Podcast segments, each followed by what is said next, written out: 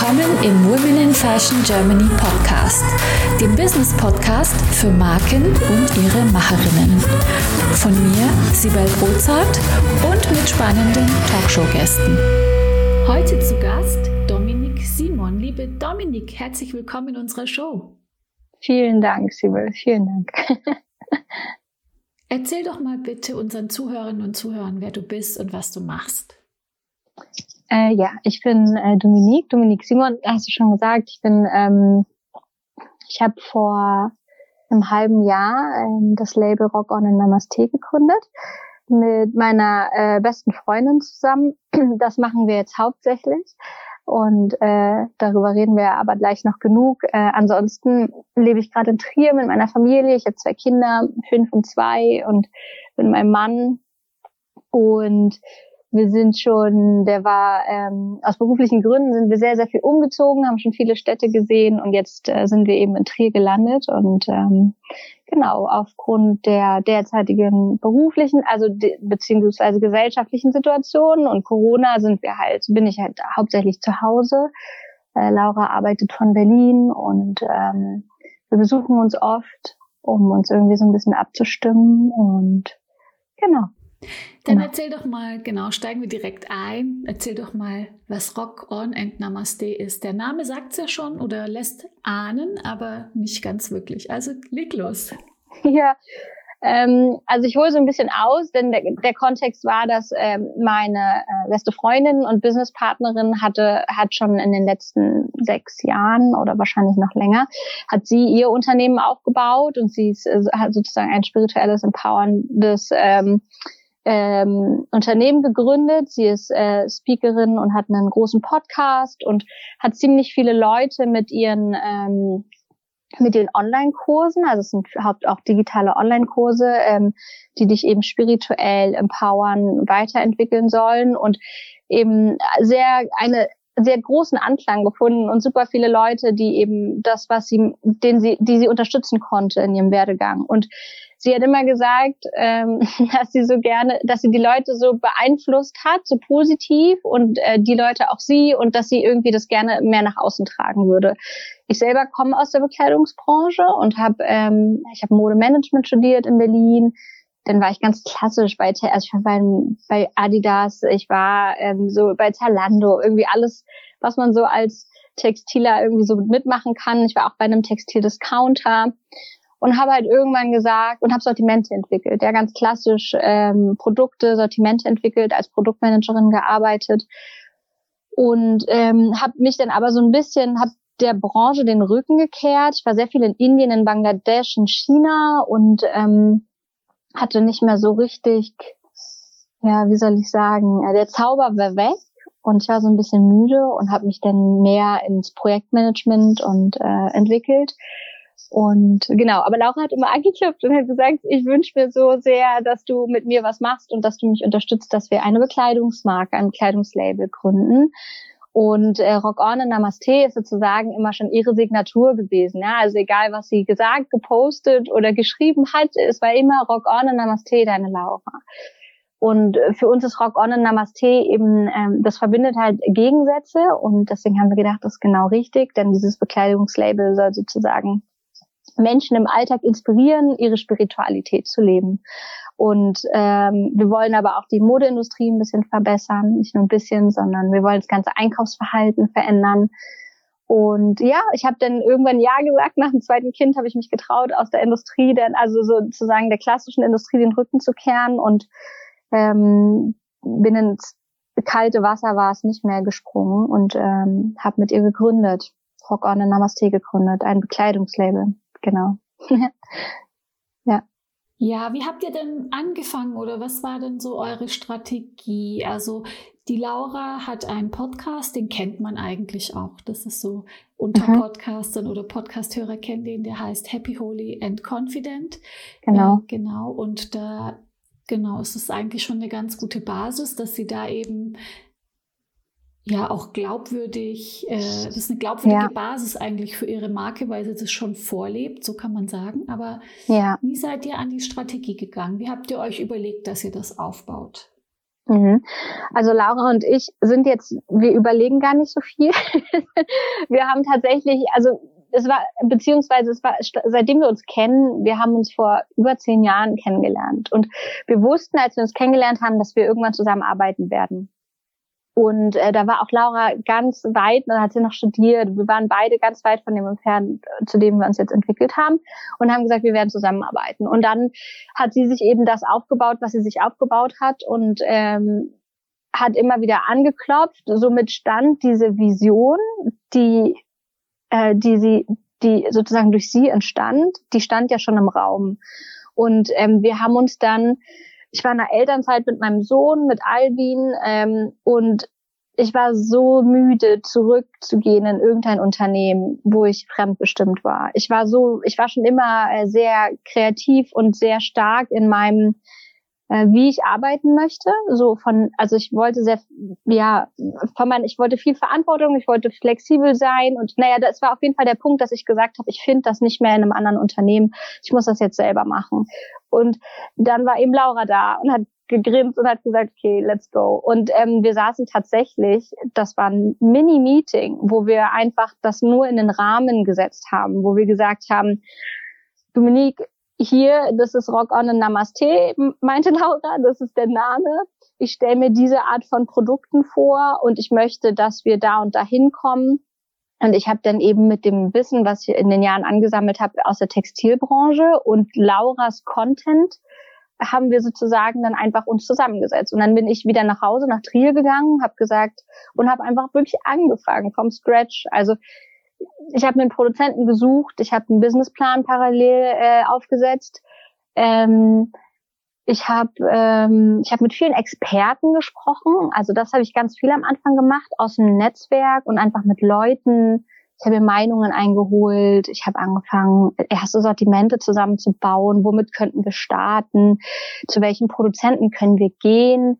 Ähm, wie wie stelle ich sicher, dass der unsere Standards erfüllt? Für uns war es auch super wichtig, ähm, also was uns auch ausmacht und was wir immer weiter heraus, also ähm, ja, wie sagt man, heraus, also dem Kunden auch zeigen wollen, was wir, wenn du bei uns kaufst, du kaufst halt ein Produkt, das ist so fair und so nachhaltig, wie wir es zu diesem Stand Zeitpunkt produzieren können. Es ist ähm, die Rohstoffe sind äh, biologisch, sie sind äh, im besten Fall, wir versuchen auch mit neuen Sachen zu arbeiten. Ähm, und ähm, fair hergestellt und genau, dann kaufst du eben dieses Produkt und dann kaufst du was für dich und wir schenken dir was. Also du kaufst für dich ein T-Shirt, was eine Message, einen Higher Self On oder einen Rise Up and Shine oder Rock On in Namaste, also es enthält eine Message, die du nach außen trägst. So, also das war so die Grundsäulen für uns, auf die wir alles aus, aufgebaut haben und dazu kam, dass wir gesagt haben, okay, wenn du bei uns kaufst, dann schenken wir dir auch was. Wir schenken dir nämlich ein empowerndes digitales Add-on. Wir haben noch nicht den, also so eine Soul Surprise schenken wir dir, weil und sozusagen jeder Kunde kriegt die von uns geschenkt und das ist eben ein Content, den Laura kreiert hat. Und so finden wir Genau, und um das jetzt mal zu beenden, den dritten Baustein ist, dass du auch mit jedem Teil, was du kaufst, spendest du einen Betrag an ein Projekt, was wir uns ausgesucht haben. Und ähm, auf diesen, diese drei Säulen standen von Anfang an fest. Die haben sich dann natürlich schon, beziehungsweise nicht von ganz Anfang an, aber die haben sich ganz früh, haben die sich so rausgekristallisiert, dass das Werte sind, die wir, die wir einfach mit jedem teilen wollen und dass das die Säulen unserer, unseres Labels sein sollen. Und basierend darauf haben wir dann alles aufgebaut. Und dann pickst du, du baust ein Sortiment, äh, du suchst den Produzenten, äh, das ist die reine Textilseite, denn die Content-Seite von Laura ganz stark geprägt, dass wir sagen, ähm, ja, was, womit können wir das verbinden? Was schenken wir dazu? Äh, in vier Schritten zu deinem Vision Board oder 45 empowernde ähm, Affirmationen für dich. Das kriegst du als E-Mail geschenkt, das zum Runterladen und du spendest. Und da machen wir dann eben eine Arbeit, die viele in dem Dschungel an, an Organisationen, die Hilfe und Unterstützung benötigen, picken wir einfach vorher welche raus und ähm, die uns extrem nahe gehen, interessieren oder wie auch immer. Und da spendest du dann auch noch hin. Ja, und diese drei Blöcke haben wir dann einfach immer Stück für Stück befüllt. Und dann wir, haben wir einfach gestartet. Und das hat sich dann, wir sagen immer, so viel Energie, wie du reingibst, kommt halt hinten auch raus. Und ähm, haben uns viel abgestimmt. Ja, ich weiß, so viele. Also irgendwie ist es so viel und irgendwie wirkt es so simpel. Ich, ähm, vielleicht, ja, das dazu, genau. Ja, du hast recht. Das äh, sieht so simpel aus und es ist so viel Arbeit und da steckt so viel Mühe dahinter. Das äh, hast du schön gesagt. Und es klingt nach einem sehr, sehr schönen Konzept, gefällt mir richtig gut. Dankeschön. Was, liebe Dominik, von dem, was ihr da gemacht hat, habt im Aufbau, war für dich total einfach. Du bist ja aus dem Produkt- und Projektmanagement. Und was von diesen ganzen Aufgaben hat dich dann doch mehr herausgefordert, als du dachtest, weil ich glaube, vermeintlich den Hintergrund zu haben, den Background, den beruflichen, das ist schon gut und den hast du ja auch. Das erleichtert dir im Produktionsbereich so viel, aber ich sage immer, ja, am Ende sind es so viele Disziplinen, die man als Selbstständiger haben muss. Und da kommen dann noch so viel kleinteilige Themen, die man total unterschätzt. Wie war das bei dir? Was ja. hast du leicht, was ist dir leicht von der Hand gegangen oder geht dir leicht von der Hand und was äh, fordert dich raus? Ja, das Spannende ist, was ich beobachtet habe, dass das, was mir leicht von der Hand geht, habe ich angefangen am meisten nach hinten zu schieben. Und das war eben das Produkt und die Sortimentsentwicklung. Hm. Also es ist ja eh, jeder Textiler kennt das oder jeder, der irgendwo mit einer Produktion zusammenarbeitet. Du kannst so erfahren sein, wie du willst, wenn du nichts von der Stange nimmst. Das hört sich jetzt, das soll sich auch gar nicht ähm, abwertend anhören. Ganz im Gegenteil. Wenn du etwas komplett neu entwickelst, auch wenn es ein T-Shirt ist, aber du entwickelst es neu, was wir gemacht haben, dann ähm, hast du immer so viel Herausforderungen, alleine mit dem Produzenten selber. Und Corona hat es eben leider einfach auch schwer gemacht, weil normalerweise wäre ich hingefahren. Unser Produzent sitzt in der Türkei. Ich wäre zu dem gefahren. Ich hätte mich mit denen an einen Tisch gesetzt, hätte mit dem was gegessen, hätte mir seine Stoffe angeguckt, hätte ihm, hätte meine Schnitte und meine Drucke ihm gezeigt. So hätten wir das zusammen entwickeln können. Es war jetzt eine Herausforderung, über die Distanz mit einem Produzenten etwas ganz Neues zu entwickeln. Ähm, und es war trotzdem das, was mir am leichtesten fällt. Und das habe ich aber immer weiter nach hinten geschoben von der Priorität, weil, wie du es schon beschrieben hast, diese ganzen anderen Themen, die dich überrollen, also Buchhaltung, ähm, das ganze Aufsetzen von einem digitalen Produkt ist ja alles, also dieses physische Produkt in die digitale Welt bringen, einen Shop bauen, das Konzept hinter dem Shop, eine CI auf, äh, aufbauen, Designs für die Produkte, alles hat mich so ähm, das kam eigentlich Stück für Stück und irgendwie so in der Reihenfolge, wie es auch gepasst hat. Ähm, das war nicht, ich habe da jetzt keinen großen Plan mir gemacht. Ja, ich habe natürlich immer überlegt, womit fange ich an, was dauert am längsten. Aber ich habe dann so Stück für Stück ein Thema nach dem anderen angegriffen, wie so ein Baukasten. Also man fängt an und wie sieht unser Label aus? Wie sieht die Marke aus? Wir brauchen Farben, wir brauchen ein Branding. Okay, dann wie sieht das Produkt aus? Welche Schnitte, welche Teile, welche Materialien und welche Drucke und welche Farben wollen wir haben? So, so haben wir uns, habe ich mich da Stück für Stück rangerobbt und ähm, ja, die größte Herausforderung war das ganze Digitale. Hm, der Aufbau von einem Shop, wir sind, wir, ich habe den mit Shopify, also sich erstmal zu entscheiden, baust du mit Shopify, baust du mit WooCommerce, baust du selber, gibst du es an eine Agentur. Ähm, also das war ja schon für jemanden wie mich, der wirklich, ich habe zwar in einigen Startups zum Schluss viel Projektmanagement gemacht und das waren Startups, wo ich extremes digitales, also das erste Mal Performance Marketing gesehen habe, das erste Mal äh, gesehen habe, wie man eine App entwickelt, aber ich habe immer nur dabei gestanden. Ich war nie in dem in den digitalen ähm, Entwicklungsteams. Und das jetzt alles selber zu machen, da habe ich extrem von meinem Netzwerk profitiert, was mich sehr unterstützt hat. Ähm, aber das war eine Herausforderung, so einen Shop aufzubauen, sich da reinzudenken und trotzdem aber eigentlich deiner kreativen Seite, die bei mir stark ist, ähm, treu zu bleiben und der die Aufmerksamkeit zu schenken, Funnel aufzubauen, dann erstmal hat mir Laura auch Bücher hier nach Hause geschickt. Traffic Secrets, wie ich Newsletter Funnel aufbaue oder Social Media Strategien entwickle. Und ach so, was ganz wichtig, glaube ich, für uns natürlich war, was du auch schon gesagt hast, ähm, wir haben ja nicht bei Null angefangen. Das heißt, wir haben auch mit dem Tag, wo wir Rock on and Namaste in den Mund genommen haben, haben wir den Instagram-Channel aufgebaut. weil wir gelernt haben durch Laura, dass es keinen Sinn macht, wenn du etwas Fertiges hast, dann irgendwie in die Welt zu gehen, sondern du baust dir das so früh wie möglich auf, dass wenn du was hast, was fertig ist und in die Welt gehst, dass das so viele Leute wie möglich eben schon sehen können. Ne? Also ähm, diese Instagram-Arbeit war für mich eine der größten Herausforderungen, glaube ich, um das jetzt mal kurz zu machen. Und das habe ich aber auch von Anfang an sofort mir jemanden reingeholt, der mich da unterstützt hat. Ich hatte da mir eine Praktikantin reingeholt, die studiert Kommunikation und ähm, ich kannte die und ist sehr kreativ und die hat mich unterstützt, sozusagen Instagram parallel hochzuziehen. Ja. Ja, genau. spannend. Also das heißt, du hast deinen Online-Shop, den Shopify-Shop selber gebaut quasi ja. und hast dir für die die, die, für, für, für die ganzen Performance-Themen und so weiter hast du aus deinem Netzwerk die Unterstützung geholt?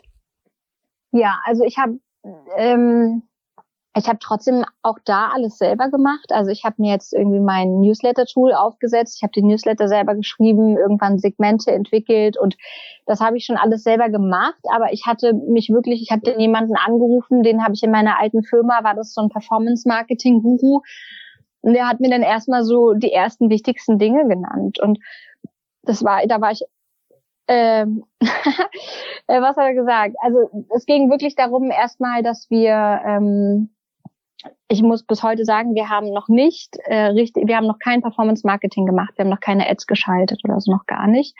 Damit starte ich erst jetzt.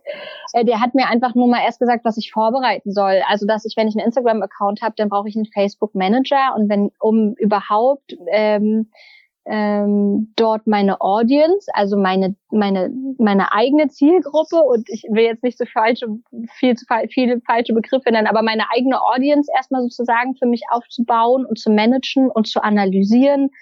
Ich habe Analysetools wie Google Analytics natürlich und äh, eben den Facebook Manager, der auch extrem viel macht, ähm, so, denn angesetzt, aufgesetzt, das hätte ich, das hätte ich gar nicht gewusst, dass ich das brauche, ähm, um eben dann an irgendwann ab einem Punkt X, der jetzt bald stattfindet, Ads schalten zu können und eben von Anfang an auch äh, zu tracken, und zu schauen, wer kommt von Lauras Leuten, wie viele von Lauras Leuten kommen ähm, und ähm, und klicken denn tatsächlich und also du verlinkst ja dann auch bei Instagram die Produkte irgendwann. Das ging natürlich auch nur durch den Facebook Manager.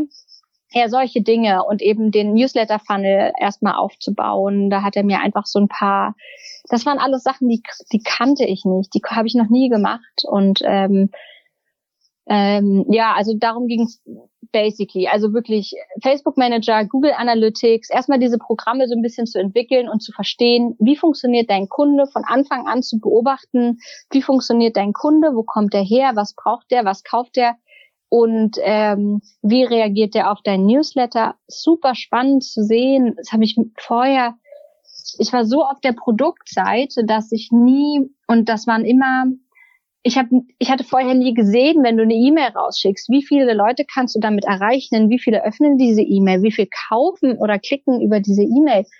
Ähm, und zu sehen, dass du irgendwie so eine Power haben kannst, ähm, wenn du das alles äh, verstehst und deinem Kunden, und das war auch eine große Herausforderung, weil du auch, das hast du am Anfang erwähnt, Laura hat einen extremen Trust aufgebaut. Mhm die macht selber äh, so gut wie, dem, ich glaube, überhaupt keine Werbung für irgendwas, außer also wirklich für, für ein soziales Projekt, was sie unterstützt oder für ein Produkt, was sie wirklich von Herzen liebt und jeden Tag trägt. Aber wir mussten auch gucken, wie schaffen wir die, diesen Balanceakt zwischen mh, hm, einem Konsum, also einem, einem Bekleidungslabel, was einfach gleich Konsum, ja, also reiner, es gibt nichts, was reinerer Konsum ist irgendwie, als sich Klamotten zu kaufen, finde ich. Und äh, ihrer sehr sensiblen Zielgruppe, mh, hm, die nicht abzuschrecken, die nicht zu verschrecken. Wie viel können wir bei Laura spielen? Wir haben uns irgendwann entschieden, am Anfang haben wir über, haben wir große Meetings. Laura hat inzwischen ein großes Team. Ich saß da mit ihrem ganzen Marketing-Team. Wir hatten überlegt, wie setzen wir irgendwelche Kommunikationsstrategien zusammen ich habe dann da aufgelegt und es hat sich komisch angefühlt, da habe ich mit Laura geredet und wir haben gesagt, wir lassen das, wir machen überhaupt keine Strategie. Wir machen es einfach, wenn es passt. Und so ähm, haben wir es auch von, hat sie auch von Anfang an gearbeitet. Also dass wir da steht jetzt, wir haben kein, wie nennt man das bei Instagram, wenn man sich so so ein Postplan oder so macht, ne? So ein ähm, Schedule, so ein Co Schedule oder so ja, genau. oder was meinst du? Ja, also wir haben nie, wir haben nie gesagt, in dem und dem Abstand müssen wir jetzt Werbung über Laura machen, damit wir, damit Rock on the Namaste mehr Leute erreicht. Weißt du, das war eher so, dass wir gesagt haben, wenn Laura jetzt eben einen Pulli von uns trägt, weil sie jetzt gerade Lust hat, den zu tragen und ähm, weil wir uns jetzt, wir haben Lust zusammen uns zu, zu telefonieren und lass uns doch irgendwie da, also wir haben es spontan, wir haben angefangen, ähm, ja, jetzt verhaspel ich mich ein bisschen, aber wir haben es nicht geplant. Wir haben gesagt, es fühlt sich falsch an. Wir wollen diese Zielgruppe jetzt nicht überfordern und auf einmal, nur weil Laura schon eine extreme Ziel Followerschaft hat, die komplett zubomben, sondern wir wollen, wir müssen aufpassen, wie viel, mit wie viel Content können wir da kommen von dieser Bekleidungsmarke her. Ja, das wollte ich einfach nur, weil das steht natürlich auch im harten Kontrast zu einem Performance-Marketing, wo du ja natürlich versuchst, so viele Menschen wie möglich zu erreichen. Wir wollen ja auch viele Menschen erreichen, um Gottes Willen weil wir unsere Mission und unsere Vision teilen wollen und die Werte und wir wollen auch Produkte verkaufen. Aber wir wollen nicht auf Teufel komm raus ähm, alles rausholen um und irgendjemanden abschrecken. Ja? Also irgendjemand schreckt man immer ab. Aber wir, ja, das ist einfach ein Balanceakt, den wir die ganze Zeit äh, halten wollen, äh, indem wir ja. Ich kann dich da richtig gut verstehen, weil ja. ich habe da ja auch, äh, ich habe ja auch ein E-Commerce und ähm, ich beschäftige mich auch mit den ganzen Themen mit Funnel und äh, Performance Marketing und da gibt es dann eben diese ganz flachen, ähm, wie soll ich sagen, ganz flachen Kampagnen, wo man dann sagt, äh, eins und zwei gibt drei und jetzt machen wir das einfach so und mhm. dann funktioniert es aber das äh, ist manchmal irgendwie, so wie du sagst, einfach zu krass, zu hart, nicht passend zur Marke, nicht sensibel genug. Also da geht ja jeder Mensch vielleicht auch so ein bisschen von sich selber aus. Ich bin zumindest so. Äh, ja. Wenn bei mir jemand so eiskalt anruft und sagt, guten Tag, ich will Ihnen heute X verkaufen, dann kann das Produkt noch so gut sein, schreckt der nämlich nämlich ab und ich habe gar keine Lust mehr drauf. Und jetzt ist ja bei euch vielleicht ähnlich, weil das, was Laura macht, sehr spirituell ist. Es hier um Yoga geht, es hier um äh, Nachhaltigkeit geht, um, um, ähm, um Unterstützung von, von, von Schwächeren etc. Und dann fühlt sich das nicht manchmal nicht so passend an. Und ich glaube, es ist ganz wichtig, da auf sein Bauchgefühl zu hören und da einen Mittelweg zu finden, weil klar will man verkaufen, sonst kämst du ja nicht auf den Markt, aber auf der anderen Seite kann das gut nachvollziehen, dass das so ein, ähm, so ein sensibles Thema ist und man sehr viel Fingerspitzengefühl braucht, um da für sich das Richtige zu finden. Ja, das ist bestimmt auch eine große Herausforderung, ähm, da eben jetzt nicht einfach zu sagen, da ist der Podcast, der ist ja sowieso da, der hat die und die Reichweite, da schalten wir jetzt äh, die und die Werbung und dann wird es schon laufen. Ja, ja, so genau. Einfach. Und da bin ich halt auch super dankbar, weil mh, hm, das, was ich, ähm, warum ich aus der Industrie auch raus wollte, war also eine der Gründe, dass ich sehr schwer fand, ähm, vor allen Dingen mit Bauchgefühl zu argumentieren und zu sagen und nicht immer die volle Hand auszuschöpfen und äh, nicht immer, also ich will auch, ich bin extrem ambitioniert und ehrgeizig und ich will auch, dass dieses Unternehmen sehr schnell und sehr groß wird, aber eben nicht um jeden Preis und nicht ähm, ja, und ich finde es jetzt eben einfach, ich muss mich von niemandem rechtfertigen, außer vor Laura und sagen, Laura, mein Bauchgefühl sagt mir, lass es uns jetzt kurz gut, lass es uns gut sein, das posten wir jetzt nicht oder das teilen wir jetzt nicht oder lass, oder auch Laura ist da extrem, also da sind wir schon, und das ist eben sehr angenehm im Arbeiten, dass wir, und vor allen Dingen, weißt du, wenn du irgendwie bei Adidas sitzt oder bei Zalando und und du weißt, dass du oder lass uns gar keinen beim Namen nennen, ich, irgendwo anders, wo ich gearbeitet habe. Ich weiß, dass ich, wenn ich das T-Shirt für diesen Preis einkaufe und diese Menge kaufe, dann weiß ich, ähm, dann habe ich, keine Ahnung, sagen wir mal, ich kauf, ich kauf da ein T-Shirt für, für zwei Dollar oder so irgendwo ein und ich weiß, dass es so billig geht und es geht vielleicht noch billiger. Und ich sehe am Ende eine große Gesamtsumme da stehen. Und wenn ich dann irgendwann ähm, aber zu meinem Chef gegangen bin und gesagt habe, ich würde gern mehr, ich würde gern einfach, ich würde gern 50 Cent mehr ausgeben, dann kann ich nämlich die Biobaumwolle benutzen oder dann kann ich irgendwas hochwertiger machen. So, und dann rechnest du das hoch eben auf die paar tausend Teile, die du dann eingekauft hast oder produzieren lassen möchtest. Und dann sagt er, ja, aber 50 Cent, das ist die Welt. Also, weißt du, da brauchst du gar nicht mit irgendjemandem diskutieren, weil man hat immer einen Vergleich. Man hat den Vergleich, wie es günstiger sein könnte. Und auch beim Performance Marketing, wenn du von Anfang an loslegen würdest und darüber nachdenkst, wie viele Leute kannst du erreichen, wie viel kannst du dann verkaufen. Also, immer diese Vergleiche, die haben wir ja eigentlich gar nicht. Weißt du, bei mir fragt halt gerade noch keiner, wie viel ich für mein T-Shirt ausgebe. Und ich mache auch gar keinen Vergleich. Und ich, ich setze mich da auch nicht hin und verhandle irgendwie zu Tode. Finde ich auch, also ich finde diese Unternehmensphilosophie, die, die ich auch gelernt habe, ich bin froh, dass ich sie jetzt einfach anders machen kann und dass ich mich nicht rechtfertigen muss und ich muss mich mit niemandem vergleichen. Denn mein T-Shirt kostet eben, was es kostet. Und wenn der die Firma, die ich mir ausgesucht habe, der Produzent, mit dem ich arbeite, wenn der eben mich jetzt ums Ohr haut und mir da jetzt 50 Cent noch draufschlägt, dann denke ich, also es ist jetzt auch vielleicht naiv, ja, aber dann denke ich mir auch, dann, dann werde ich irgendwann merken und wir arbeiten dann einfach nicht mehr zusammen. So einfach ist es, aber jetzt ist es der Preis, den er möchte für dieses Produkt, das an, das eben das hat, was ich brauche. Und ähm, ja, das ist eben einfach jetzt äh, sehr angenehm, dass ich mich von niemandem außer Laura und mir rechtfertigen muss und dass ich nichts vergleichen muss. Und ähm, möchtest auch du mit deinen vorhandenen Potenzialen, Fähigkeiten und Kenntnissen deine unverwechselbare Marke im Fashion- und Lifestyle-Segment aufbauen? Ich helfe dir gerne bei der Gründung deiner eigenen Marke und biete dir meine Erfahrungen, meine Plattform und den Zugang zu meinem exklusiven Netzwerk. Treffe jetzt deine Entscheidung und vereinbare dein kostenfreies Gespräch auf womeninfashion.de slash mentoring. Kommen wir zu dem Thema Produktion. Ja. Ähm, ich gehe mal davon aus, du kannst ja gleich ein bisschen erzählen, dass du da natürlich bestehende Kontakte hattest durch deine Arbeit zuvor. Und jetzt kommst du natürlich mit einer ganz frischen Marke daher, bis erst ein paar Monate eigentlich jetzt auf dem Markt. Äh, mit welchen äh, Stückzahlen konntest du denn da in die Produktion gehen, beziehungsweise diese Produzenten, die erwarten ja dann immer riesen Stückzahlen. War das schwierig, da jemand zu finden, der auch kleinere äh, und wenn ja, in welchen Stückzahlen äh, Mindestumsätze da mit euch hm. gefahren ist? Wie, wie ist die Experience?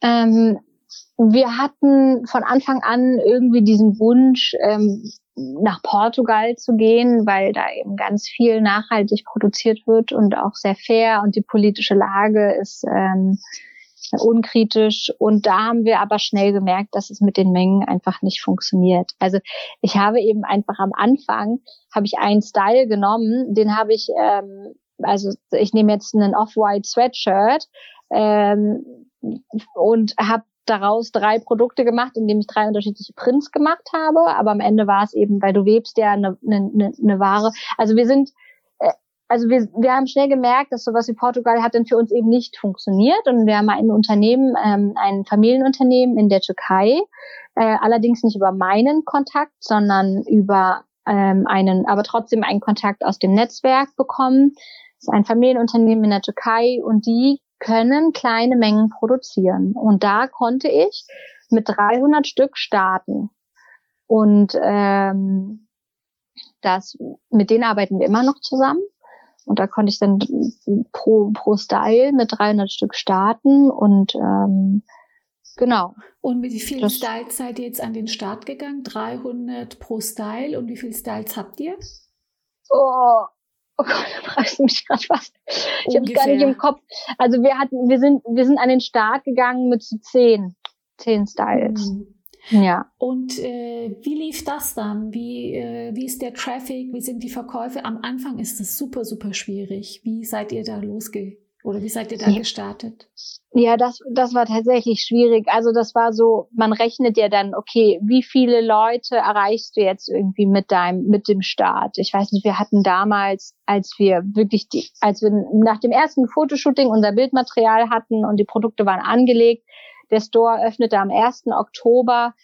Ich, ich will nicht lügen, ich glaube, wir waren bei 3000, 4000 Followern auf Instagram. Und ähm, ach, es war so, es war so furchtbar. Dieses Klick auf Live war für mich ja auch extrem aufregend. Meine, es war auch ein ungünstiger Zeitpunkt. Meine Kinder sind hier rumgerannt. Es kann sich auch keiner vorstellen, wie so ein Shop live geht. Es ist ja wirklich, also du gehst über Shopify und drückst eben auf, der Shop ist jetzt aktiv und er ist jetzt sichtbar. Und dann war er sichtbar und es hat nichts funktioniert. Weil, also es war wirklich, das war ja ganz, so fing es schon mal an. Und ähm, aber dann ging's los, dass ich dann schon, dann hat mein Handy schon aufgeblinkt. Jede Minute, jede Sekunde eigentlich. Und ähm, da hatte ich dann schon äh, ich weiß, was waren's? Also ich hatte, glaube ich, dann am ersten Abend ähm, meine 200 Verkäufe und das war für mich war das gigantisch, ja, vor allen Dingen eben mit unserem mehr als zurückhaltenden Marketing, was wir gemacht haben. Das ist ganz schön der Hammer, da äh, kann ich dir nur applaudieren. Also es ist wirklich ja. viel gleich am Anfang so zu, loszulegen, wirklich wahr. Ja, mhm. und die mhm. Leute, und was man auch, wir haben, wir hatten die Ware noch nicht auf Lager. Das heißt, die Leute wussten, dass sie kaufen, aber noch vier Wochen auf die Ware warten müssen. Und das war auch für mich super spannend zu beobachten, denn wir haben den Shop aufgemacht, haben die Ware gezeigt, haben aber gesagt, lieferbar sind wir erst in vier Wochen. Und ähm, es ist ganz klar, dass das einfach, das waren eben Lauras, das waren Follower von Laura, äh, Freunde, Bekannte, ähm, das waren Leute, die Lauras ähm, die, ähm, Kurse gemacht haben, ihren Podcast gehört haben und die hatten einfach, wir hatten einen riesen Vor Trust oder wie man das nennen kann, also ein extremes Vertrauen, glaube ich. Und ähm, ja, und dann fing's an. Und dann ist das natürlich auch extrem abgeschwacht und ähm, ich musste dann, ähm, und dann haben wir das, also es hat sich dann so gelotet auf zehn Bestellungen am Tag, äh, was ich aber allerdings, ich, ich hatte gar keinen Vergleich, ich wusste gar nicht, was ist das? Ist das jetzt viel? Ist das wenig? Ich fand es ähm, jetzt im Nachhinein mit so ein bisschen Abstand betrachtet, finde ich es immer noch viel. Ist also es auch, kann ich dir sagen. Es ist ja. durchaus viel für ein Label, das jetzt ein paar Monate erst am Start ist. Also ja. überhaupt mit so einem Riesenverkauf an den Start zu gehen. Es ist auch natürlich die Power des Marketing oder dieser Trust, den eben äh, Laura schon aufgebaut hat. Ja. Äh, sonst kann ich mir das gar nicht vorstellen, wie das bei so einem kleinen Brand überhaupt direkt so losgehen soll. Ja. Genau. Und äh, dann jeden Tag da um die zehn Bestellungen zu haben, das ist eigentlich immer noch gut. Genau. Und dann ist die Frage, wie man das einfach am Laufen hält, dass es einfach so ja. weitergeht und nicht irgendwann aufhört. Ja. Ja, ja, genau. Und das, damit habe ich mich dann tatsächlich auch erst auseinandergesetzt, als es dann eben aufgehört hat, wo die Bestellungen weniger wurden. Da dachte ich, okay, was kann ich denn jetzt machen? Also es war wirklich, Mm, ich hatte mir kein Handbuch zur Seite genommen oder so, sondern ich saß dann einfach wirklich hier und habe dann überlegt, was macht jetzt Sinn und ähm, dann habe ich eben die Power meines eigenen Newsletters entdeckt und habe gesehen, dass ich daraus tatsächlich am meisten verkaufe. Ähm, da habe ich auch noch eine Frage dazu und zwar wie hast du den Newsletter aufgebaut oder wie viele Leute sind dann da drin, die Adressen, wie hast du die Adressen gefunden? Auf, also mhm. wer waren die Leute? Wie kam das? Also wir haben natürlich am, am 1. Oktober ging der Shop live und ich habe aber, was ich ja auch schon meinte, wir haben mit Instagram angefangen im, ich glaube im Mai oder so 2020. Und ähm, von da an haben wir ja schon angefangen, ähm, leichte Aufmerksamkeit auf uns zu ziehen und anzuteasern, dass jetzt eben bald Kollektionen kommen, die eben Laura-related sein werden. Und ich habe einfach eine Landingpage gebaut, wo man sich anmelden kann und als erster eben Bescheid bekommt, wenn wir launchen. Und ähm, das Ding hat ziemlich gut funktioniert. Also da habe ich wirklich innerhalb von, also bis Oktober, bis Launch hatte ich, glaube ich, 2000 um 1900 oder so. Und ähm, die, dann habe ich mir, und jetzt haben wir, jetzt sind wir bei 3000. wir haben auch eine, also so eine, wir haben eine relativ gute Öffnungsrate, also wirklich über 60 Prozent, die die E-Mail tatsächlich lesen. Und wir generieren auch aus jeder E-Mail jetzt Sales immer noch. Und ähm, ich war dann ein, ja, und es war jetzt einfach spannend, ne? Was kommunizieren wir? Wie viel kommunizieren wir? Wie viel wollen die Leute von uns eigentlich jetzt noch empowernde Informationen haben? Ne? Wir wollten jetzt nicht einfach stumpf Produkte äh, zeigen, sondern wir wollten irgendwie mehr bringen an Content. Dann haben wir, habe ich aber das Gefühl gehabt, vielleicht die Leute kriegen ja schon so viel Content bei Laura, bei uns wollen sie wirklich das Produkt sehen ähm, und habe wieder ein bisschen, weil ich habe dann so ein bisschen beobachtet, wann kommen und wann gehen wieder die Leute. Ne? Man sieht das ja immer bei den bei den Tool Analyse-Tools. Mit welcher ja. ähm, Newsletter-Software arbeitet ihr? Mit Omnisend.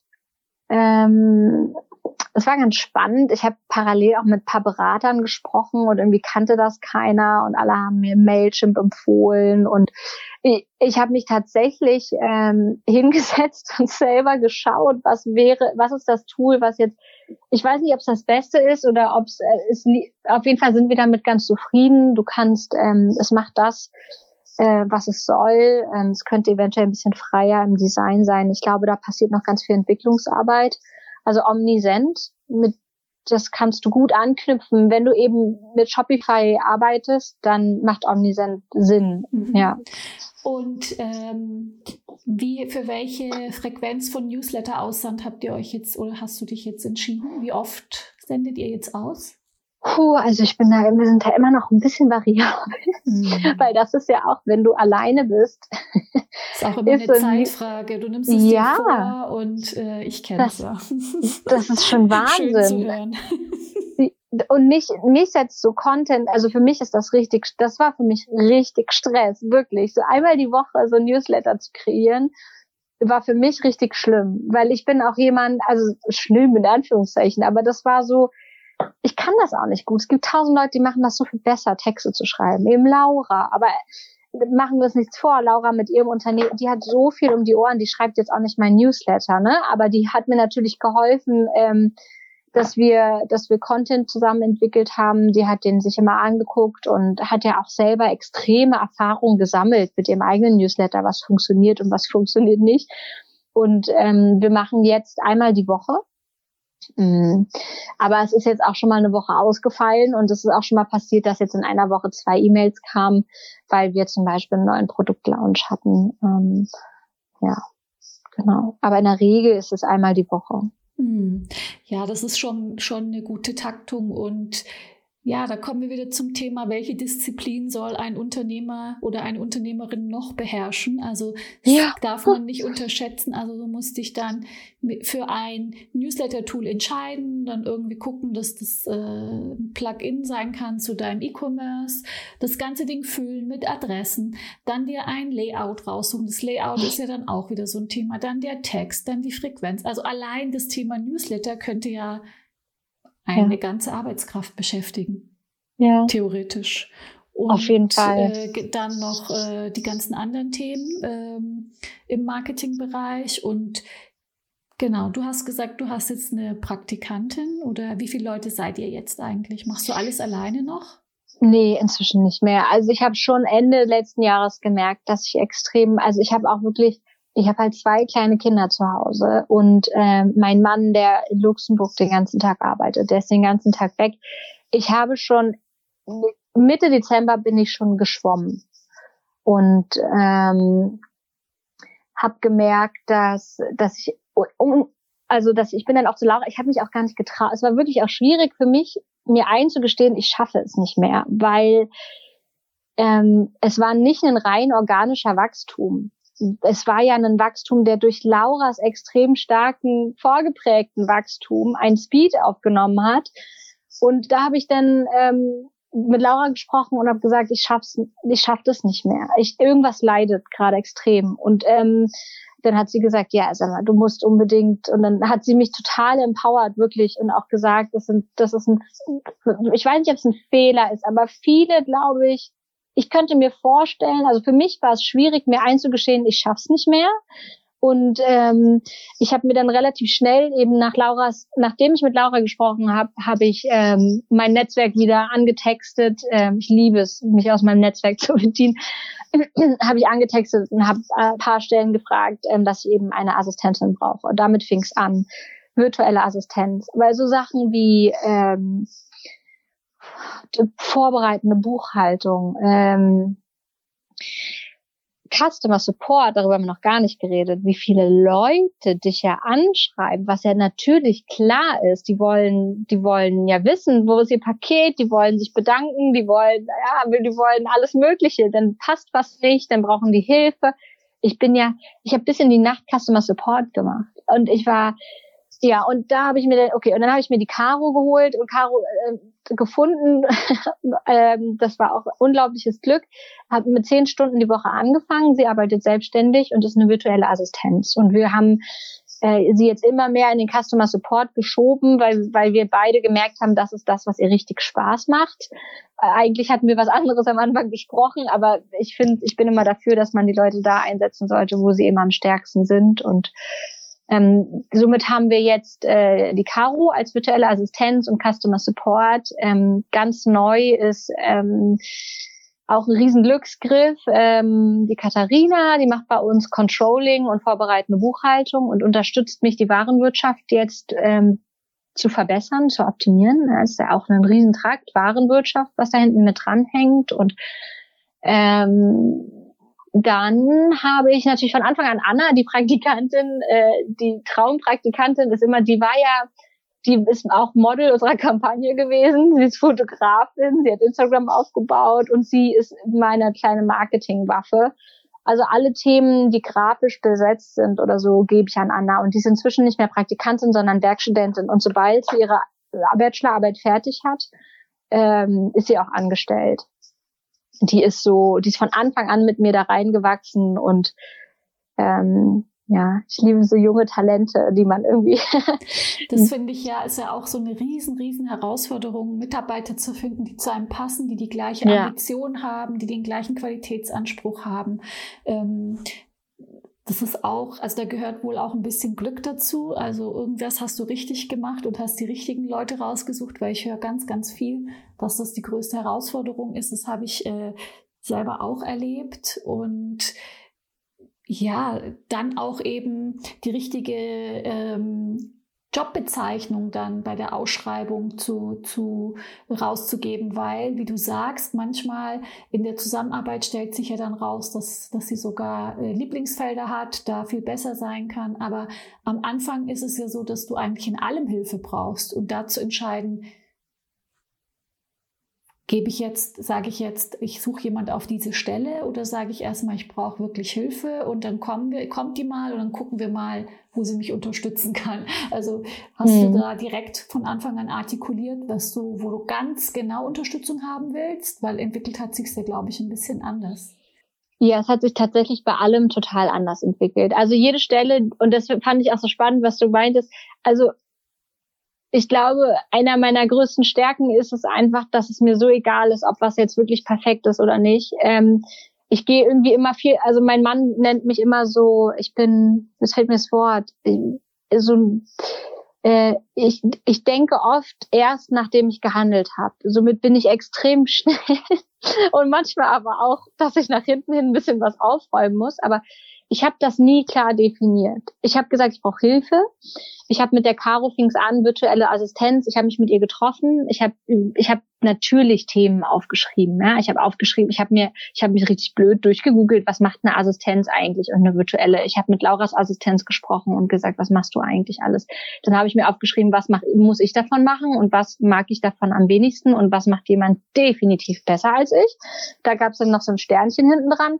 Und dann habe ich eben ähm, von einer Freundin gehört, da hatte ich gerade eine Freundin selbstständig gemacht, hat super viele Jahre bei Kienbaum gearbeitet, extreme Berufserfahrung, möchte aber nicht mehr. Und darauf kommt es jetzt, glaube ich, nämlich extrem an. Ich glaube, es ist gar nicht so viel Glück, sondern es ist eben Pläne zu machen, ist zwar gut, aber sei immer, immer offen für alles, was kommt. Und so mehr du, natürlich kann man, das wird mir auch passieren, dass ich jemanden einstelle, wo es nicht super passt oder wo man irgendwie andere Erwartungen aneinander hatte. Das wird jedem passieren, aber bei mir war es so, ich war total offen dafür, was sie übernehmen möchte. Und sie hat am Anfang auch Themen übernommen, wo ich auch gemerkt habe, die lagen ihr auch nicht hundertprozentig. Und ähm, dann habe ich eben daraus eine andere Stelle gemacht. Ja, und dann habe ich eben gesagt, und dann habe ich eben eine neue Stelle ausgeschrieben, weil wir beide gemerkt haben, okay, wir brauchen gerade in diesem digitalen Bereich für viele neu. Es ist für viele neu, sich in so viele, wenn du Shopify hast, du musst so viele Apps da anschalten, damit du eine Retoure abwickeln kannst, damit du, das ist so viel, das ist, da musst du auch erstmal und die Leute, die ich einstelle, sind ja in einem Alter so wie ich oder älter. Das, wir sind keine, wie nennt man das? Wir sind keine Natives. Ja, wir sind nicht Digital Natives. Wir müssen, das ist für uns immer eine Hürde, sich in eine neue App reinzudenken, in ein neues Programm. Naja, und dann habe ich einfach gemerkt, okay, da blieb was über. Sie hat, macht jetzt Customer Support und die und die Themen. Und dann haben wir eine Stelle ausgeschrieben zum Praktikanten. Wir suchen einen Praktikanten für Business Development. Darauf haben sich dann ganz viele beworben. Und dann habe ich mir die Bewerbung angeguckt und habe mir gedacht, boah, ähm, das funktioniert ja gar nicht. Und in zu Zeiten von Corona, wo du die Leute nicht ähm, in deinem Büro hast und positiv kontrollieren kannst, was du ja bei einem Praktikanten natürlich musst, die sollen ja von dir auch lernen, wie soll ich jetzt einen Praktikanten einstellen? Also mit der Anna von Anfang an, die war halt von Anfang an dabei und ist mit reingewachsen. Es war was ganz anderes. Ja, und dann hat sich aber jemand beworben und die hatten geschrieben, hat, ich habe dann ihr Lebenslauf angeguckt und dachte, okay, hoppla, das ist jetzt keine. Die hatte dann irgendwie zehn Jahre Berufserfahrung in genau dieser Branche, in genau dem, hat Buchhaltung, hatte Steuerberater studiert oder gelernt, nicht studiert, hat in einem Textilunternehmen, also auf Produzentenseite gearbeitet, im, in der wahren Wirtschaft, im Controlling und meinte, sie sei Frischmama geworden. Sie ist zwar kein Praktikant mehr, aber sie möchte einfach ganz soft wieder anfangen zu arbeiten und sie liebt sozusagen unser Label oder diese Idee dahinter, weil sie eben sehr lange für einen anderen Textiler gearbeitet hat und sie wollte es jetzt eben anders machen. Und ich war dann auch so offen und habe mir das dann ich habe dann mit der einfach telefoniert und die war wirklich eine Woche später eingestellt. Und das war Glück auf, das war Win-Win auf beiden Seiten. Ich habe eine mega erfahrene Person. Meine Stelle, Stellenausschreibung war total für die Cuts, Cuts ein Business Manager, ein Business, ein Business Developer, Praktikanten. Das war total utopisch. Aber es hat sich die richtige Person beworben. Also es war Vielleicht war es doch Glück. Ich weiß nicht, wie man es definieren soll. Doch, ich finde, das klingt schon auch ein bisschen nach Glück. Und die ja. Erfahrung mit den Stellenausschreibungen, das ist ja auch so eine ganz besondere. Ja, doch, finde ich schon. Ähm, liebe Dominik, sag mal, was war denn jetzt so summa summarum für dich die allergrößte Herausforderung im Aufbau der Marke und wie bist du damit umgegangen? Zum einen, wenn man äh, diese Betriebsblindheit, die man irgendwann bekommt, ähm, dass man es immer wieder schafft, ähm, gerade wenn Produkte kommen und Muster und du bist nicht so zufrieden damit oder es kommen irgendwie Designs und du bist nicht so zufrieden und irgendwann bist du aber ja, wenn du das jetzt nicht entscheidest, dann wird die Ware halt eben zwei Wochen später kommen. Oder wenn du das jetzt nicht, also sich da so ein bisschen in so, dass man seine Standards hält und sich löst von allen, allen vorgeschriebenen Prozessen oder eben Zeitschienen und dass man dann auch einfach sagt, okay, dann kommt jetzt drei Wochen später, ist mir egal, aber die Stickerei muss jetzt irgendwie, es muss jetzt eine Stickerei sein und kein Druck. Also da nicht zu sagen, sich dem hinzugeben, den einfachen Weg zu gehen und zu sagen, okay, komm, let it go. Wir machen, also die Balance zu schaffen zwischen let it go ist es okay, dass es nicht perfekt ist und hab den an, behalte den Anspruch an dein Produkt, auch wenn es länger dauert und du alles verschieben musst. Also diese Balance fällt mir, das ist für mich die größte Herausforderung und wo ist es wichtig, perfekt, also perfekt ist man nicht, aber wo ist es wichtig, 100 Prozent zu sein und wo ist es jetzt auch okay? Mhm. Das finde ich ähm, auch ganz spannend, das Thema. Doch, kann ich auch relaten. Ja. Ja. Und natürlich Familie, ne? Also mhm. ähm, die, die Familie da jetzt mit reinzukriegen, unter einen Hut zu bekommen. Und Dominik, die größte, das größte Erfolgserlebnis, das du jetzt in den Monaten gehabt hast? Was ist das? Na, das ist zum einen natürlich einfach ganz klar der Lounge gewesen und äh, der Kont die kontinuierlichen Verkäufe, die wir haben, das ist extrem, das ist und aber auch zu sehen, ähm, ich, ich sehe ja auch jede, jeder, jeder, der uns schreibt, der schreibt auch mir. Ich sehe ja jede E-Mail und zu sehen, wie die Leute mh, das ganze Thema annehmen. Hast du noch ein, einen oder ein paar ganz konkrete Tipps, die du unseren Zuhörerinnen und Zuhörern mit auf den Weg geben möchtest bei ihrer Gründung? Klar, mach dir nicht so, denk niemals irgendwas schon von vornherein zu Ende, weil oft fängt man es dann einfach nicht an. Wenn man sieht, was für ein Berg Arbeit da, dahinter steckt, ähm, fängt man Dinge, glaube ich, weiß ich nicht, ob man, also diese, ich finde es am Ende ist es leichter, als man denkt, dass es es ist. Es sind viel mehr Arbeit, also es ist viel mehr Arbeit dahinter, als man denkt. Aber das kommt ja auch Stück für Stück. Es hat alles so seine Zeit. Und ähm, hol dir Hilfe von jedem, den du irgendwann mal kennengelernt hast, wo du weißt, der hat das, der ist irgendwie Experte auf dem Gebiet oder der ist, der kann das besser, trifft dich auf einen Kaffee am Anfang und ähm, und zieh bei den zieh den Leuten die Themen aus der Nase, damit du ähm, deine eigene Idee so mit formen kannst. Und ich weiß auch immer noch nicht, ob es ein besserer Tipp zu sagen ist, teile deine Idee nicht unbedingt mit allen, sondern mach einfach oder teile sie mit allen. Ich glaube, da gibt es kein richtig oder falsch. Ähm, ich ja, ich finde es einfach immer nur spannend zu sehen, diese Hürden, die man im Kopf hat. Und wenn man sich dann aber einfach hinsetzt und einfach gar nicht da so groß drüber nachdenkt und man fängt einfach ähm, an zu schneiden, ein Brot zu schneiden, dann fängt man ganz vorne an mit seinen kleinen Scheibchen und irgendwann hat man eben einfach das ganze Brot zu Ende geschnitten. Und äh, das ist jetzt vielleicht eine sehr komische Metapher, aber ich, das ist so, finde ich, das ist wichtig, ja, dass man, man soll das, man soll eine Vision haben und darauf hinarbeiten, aber man fängt eben ganz vorne beim Brot an. Und ähm, solange man einfach sich immer wieder zu dieser Vision, die man hat, die man für sich ausformuliert hat, so connected und sich daran erinnert und sich das auch immer, wo man es auch immer aufgeschrieben hat, äh, sich das anguckt, ähm, dann fängt man einfach klein an und es wird immer größer und ja, hol dir Hilfe, hol dir für alles Hilfe, wo du denkst, es macht jemand auf jeden Fall, äh, du möchtest es abgehen. ja. Dominik, vielen Dank für die Zeit, die du dir genommen hast. Das war ein ganz schönes Gespräch und ich freue mich, wenn wir uns demnächst auch mal persönlich sehen. Vielen Dank, dass du da warst. Ja, ich danke dir und ja, ich würde mich auch sehr freuen und ähm, ich freue mich, die Folge zu hören und äh, noch viele weitere von dir. Vielen Dank für das Projekt ähm, und dass du das einfach machst. Und ich, das ist für die Branche ganz wichtig. Ähm, und ja, vielen Dank. Ich danke auch.